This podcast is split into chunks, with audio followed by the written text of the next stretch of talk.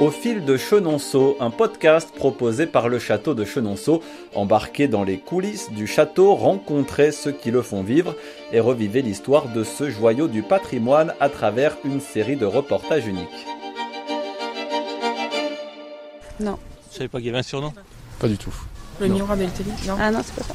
Non, je sais pas. Bonjour, est-ce que vous connaissez le surnom du château? Château des femmes? Non, c'est pas le château Ah des dames Des femmes, des dames Des dames, je dirais. Pour quelle raison? Euh, parce qu'il y a eu un certain nombre de régentes, reines, euh, Catherine de Médicis et autres, je ne sais plus. D'abord Diane de Poitiers, ensuite Catherine de Médicis. Vous en connaissez d'autres? J'ai gagné. On fait déjà pas mal, je trouve. En effet, c'est déjà pas mal.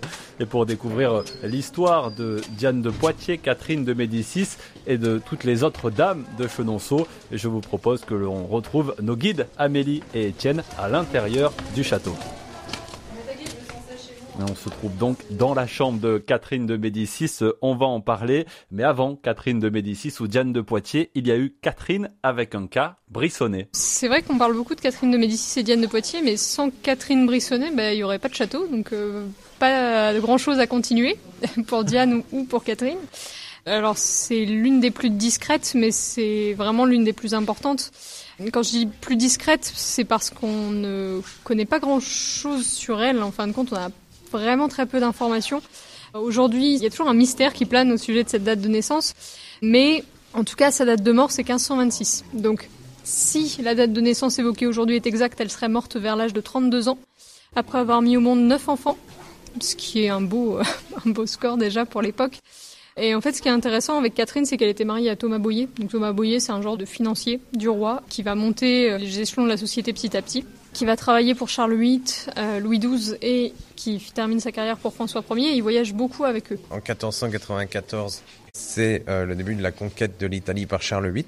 Et Thomas est bien sûr dans les valises du roi, entre guillemets, si je peux me permettre. Et euh, bah, avec euh, ses multiples voyages en Italie, il va ramener des idées euh, architecturales. Et donc, euh, on va s'appuyer sur des choses qui ont été vues lors de ces différentes expéditions. Et Catherine aura carte blanche pour l'aménagement du château. Et c'est vraiment euh, une fusion entre cet art italien qui éblouit euh, la cour de France partie en Italie et cette délicatesse féminine qui est apportée par Catherine Brissonnet. Et puis Catherine, c'est une femme qui est euh, très intelligente, elle est très cultivée, elle a beaucoup de goût et elle a surtout les moyens d'assumer ses idées. Rien qu'au niveau de la construction, elle sait s'entourer d'architectes, d'artistes euh, qui sont vraiment euh, à la pointe de leur domaine. Donc elle nous fait une très belle réalisation. Elle commence par détruire le second château fort. Euh, on garde juste l'ancien donjon qu'on restaure dans le style Renaissance et s'aménager un appartement au premier étage pour pouvoir suivre la construction euh, du château. Et on détruit le moulin fortifié, mais on garde quand même les deux premières piles. Et sur ces piles, on va construire la première base de château, donc qui est le logis Boyer, et qui est logis principal de Chenonceau. C'est autour de lui que tout va s'articuler finalement. Catherine et son mari perdent finalement le, château, on va le résumer ainsi, qui reviendra à Diane de Poitiers, donc personnage euh, ô combien iconique de Chenonceau. Effectivement, après quelques péripéties, euh, c'est Diane de Poitiers qui va euh, récupérer Chenonceau, puisque le roi Henri II, qui le récupère lui-même de son père, va lui en faire cadeau. C'est un cadeau d'amour, Chenonceau, en fait, on pourrait le résumer comme ça. Et Diane, euh, c'est vraiment une businesswoman. Quand elle arrive ici, son but, il est clair, c'est de faire en sorte que le domaine devienne rentable. Elle va également faire beaucoup d'aménagements au niveau du domaine. Elle va tracer une grande allée centrale, elle va faire construire son jardin, qui deviendra l'un des premiers jardins Renaissance française, l'un des plus beaux aussi. C'est un jardin qui servira d'exemple pour les autres. Et puis elle va faire construire le pont qui rejoindra l'autre rive. Donc c'est une amorce en fait à ce que deviendra euh, Chenonceau et c'est un peu elle qui va donner le rythme euh, à Catherine de Médicis pour la suite, pour la construction de la galerie par exemple. Ce sont euh, deux femmes que l'on oppose souvent. Il y a presque le bien et le mal, euh, ce qui n'est pas finalement très exact. C'est vrai que dans l'esprit collectif, euh, Diane de Poitiers, c'est euh, la belle maîtresse ingénue, innocente, euh, qui euh, est tombée folle amoureuse du roi et inversement. Et Catherine, c'est la méchante euh, qui complote sans arrêt, alors qu'en fait, euh, pas du tout. Si aujourd'hui on reprend un petit peu euh, tout ça, Diane, c'est une femme qui est très bien établie, parce qu'elle a donc 20 ans de plus qu'Henri II. Elle a fait son chemin à la cour. Henri II, elle le rencontre limite au berceau, puisque donc c'était sa nounou en quelque sorte. Et elle a été formée justement par son mari Louis de Brézé à pouvoir vivre, se maintenir à la cour. C'est vraiment une femme qui est très intelligente, c'est une femme d'affaires, c'est vraiment une femme de pouvoir, Diane de Poitiers, parce que tout le long du règne d'Henri II, elle va réussir à maintenir cette influence sur le roi. Elle va réussir à se maintenir au sommet puisqu'ils ont une relation qui va durer presque 23 ans. C'est pas mal pour une favorite royale quand on sait que, en général, les rois aiment bien changer de favorite.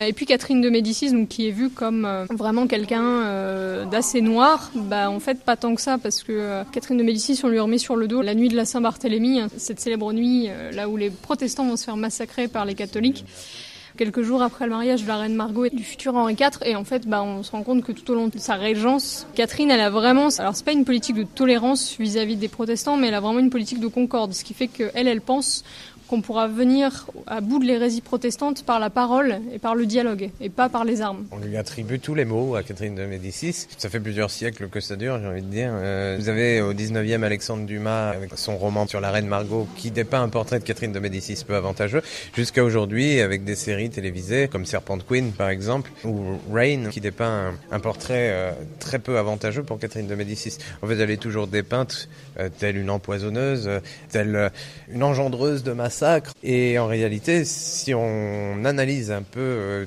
tous ces chroniqueurs de l'époque, ben on se rend compte que la plupart étaient là pour détruire l'image de la reine.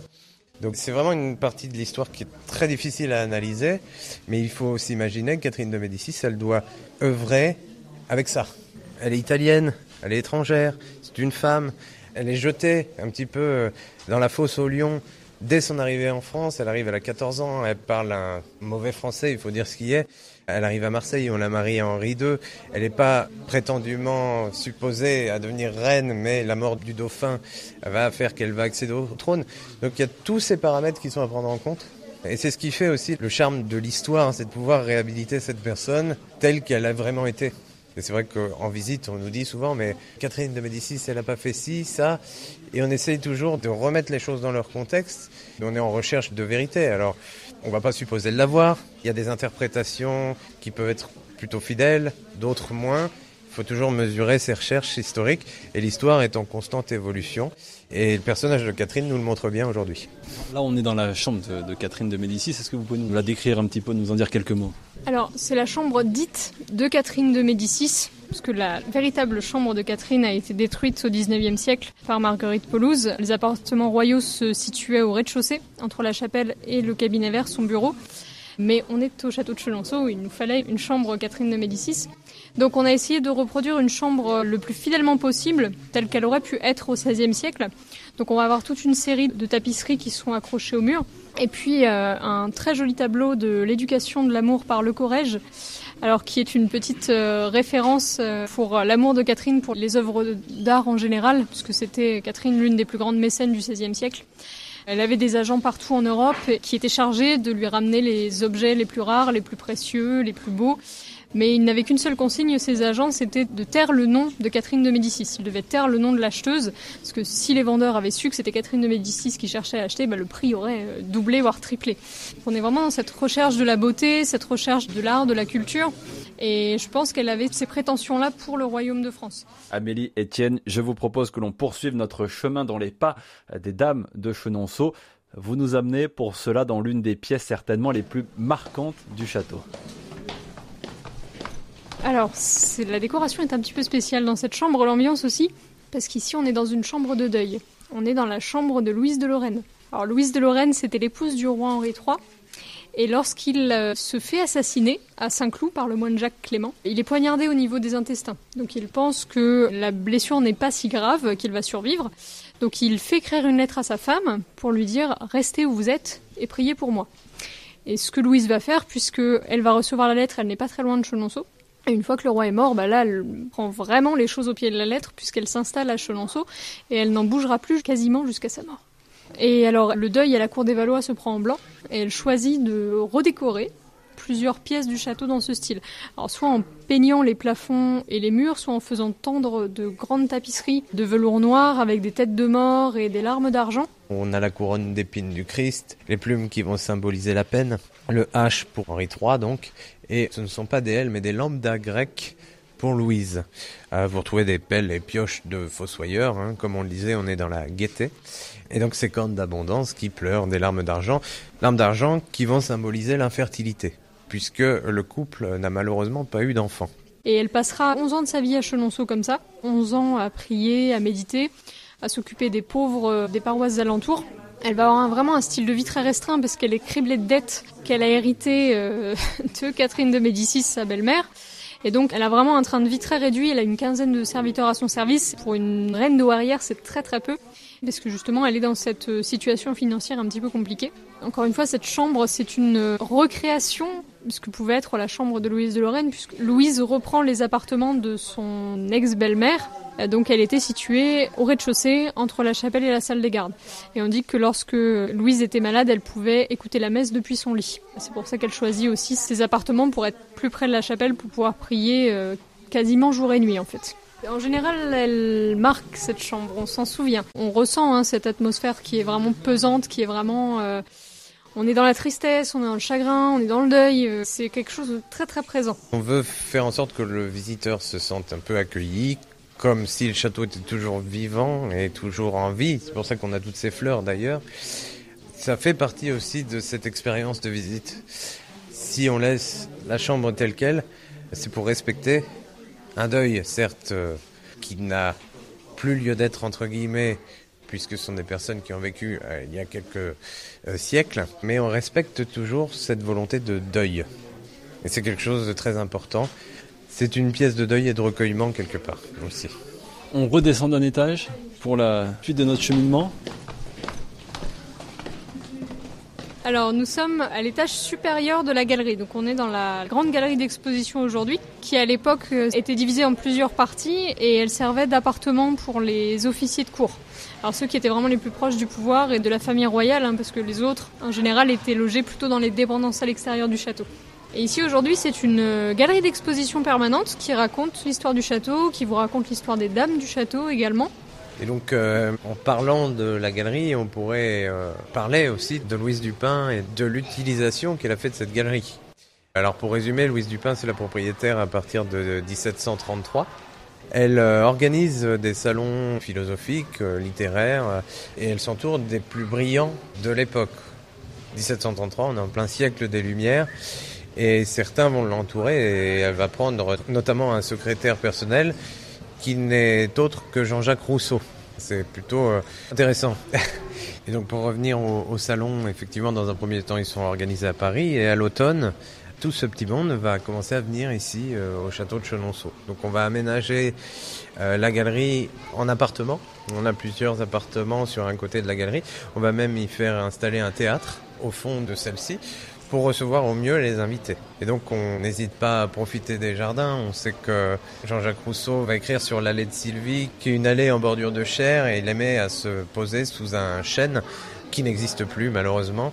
Mais euh, on a cet environnement qui euh, s'adapte parfaitement aux nouveautés du siècle en cours. C'est vraiment euh, une effervescence qui s'installe au château de Chenonceau pendant la durée de ses salons. Parce qu'au départ, il faut savoir que quand Louise Dupin et son mari Claude rachètent le domaine de Chenonceau, il est en mauvais état. Il y a dans un premier temps des travaux, hein, il y a des modifications. Dans la chapelle, on va vouloir installer un orgue. On va faire des modifications sur le bâtiment des dômes au niveau de la toiture.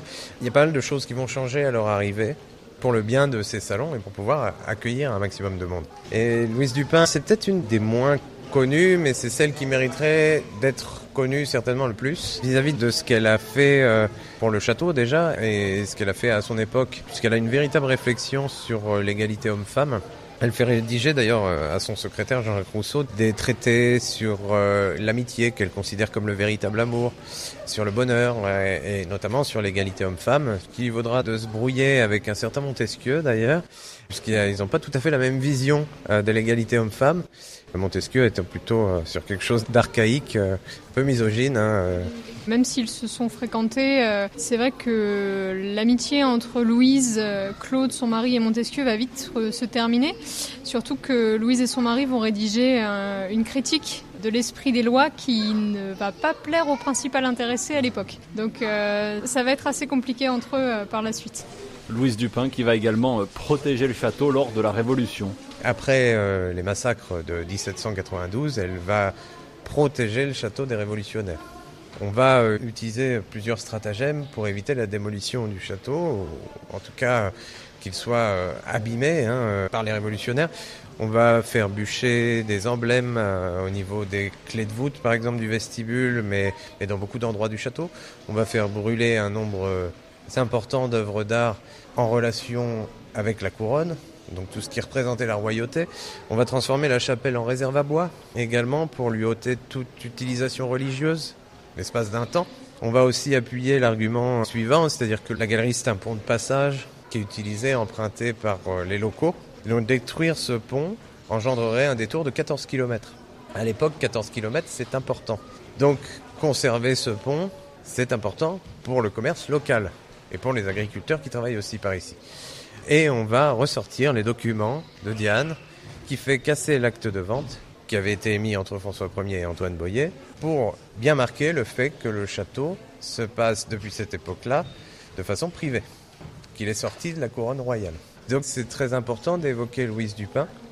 D'ailleurs, c'est la seule femme de Chenonceau qui euh, est toujours sur le domaine, puisque le tombeau de Louise Dupin est sur euh, la rive sud du Cher. Une bonne soixantaine d'années après Madame Dupin, euh, Chenonceau va rencontrer Marguerite Pelouse ou Marguerite Pelouse va rencontrer Chenonceau, je ne sais pas. Alors Marguerite Pelouse, elle est issue de la bourgeoisie industrielle écossaise.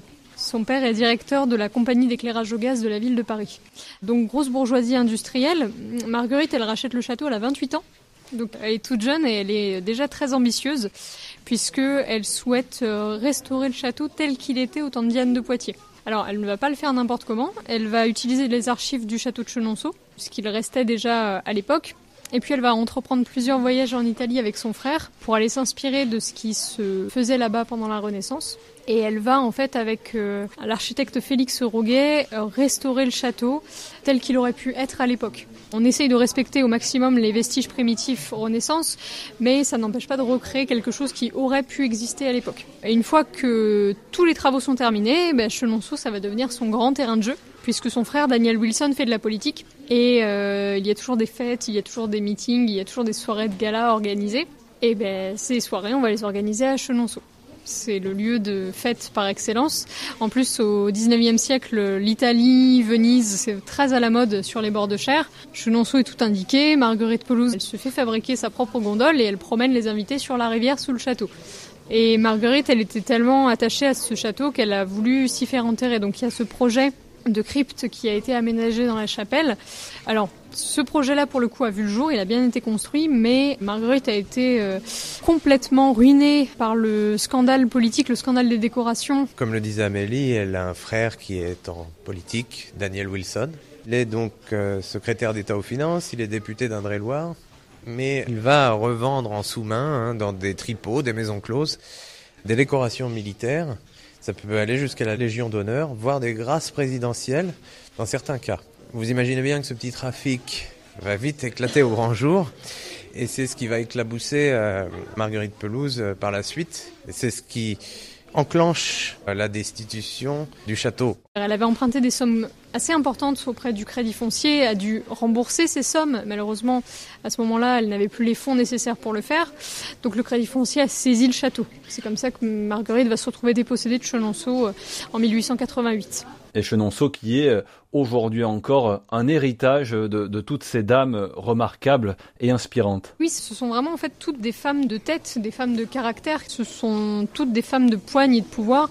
Alors oui, inspirantes, elles le sont toutes. Certaines pourraient être presque comparées à des influenceuses comme Diane de Poitiers qui était la favorite royale, mais en fait qui était euh, un peu prise comme exemple. Elle aurait pu très bien lancer des modes, que ce soit vestimentaires, capillaires ou euh, peu importe, mais effectivement, euh, c'était des femmes qui, de leur temps, étaient déjà en exemple et qui sont tout aussi inspirantes euh, encore aujourd'hui. C'est la fin de ce premier épisode de notre série de podcasts au fil de Chenonceau. Chenonceau, le château des dames, mais aussi le château des fleurs présentes dans chacune des pièces. Ce sera le sujet de notre prochain épisode.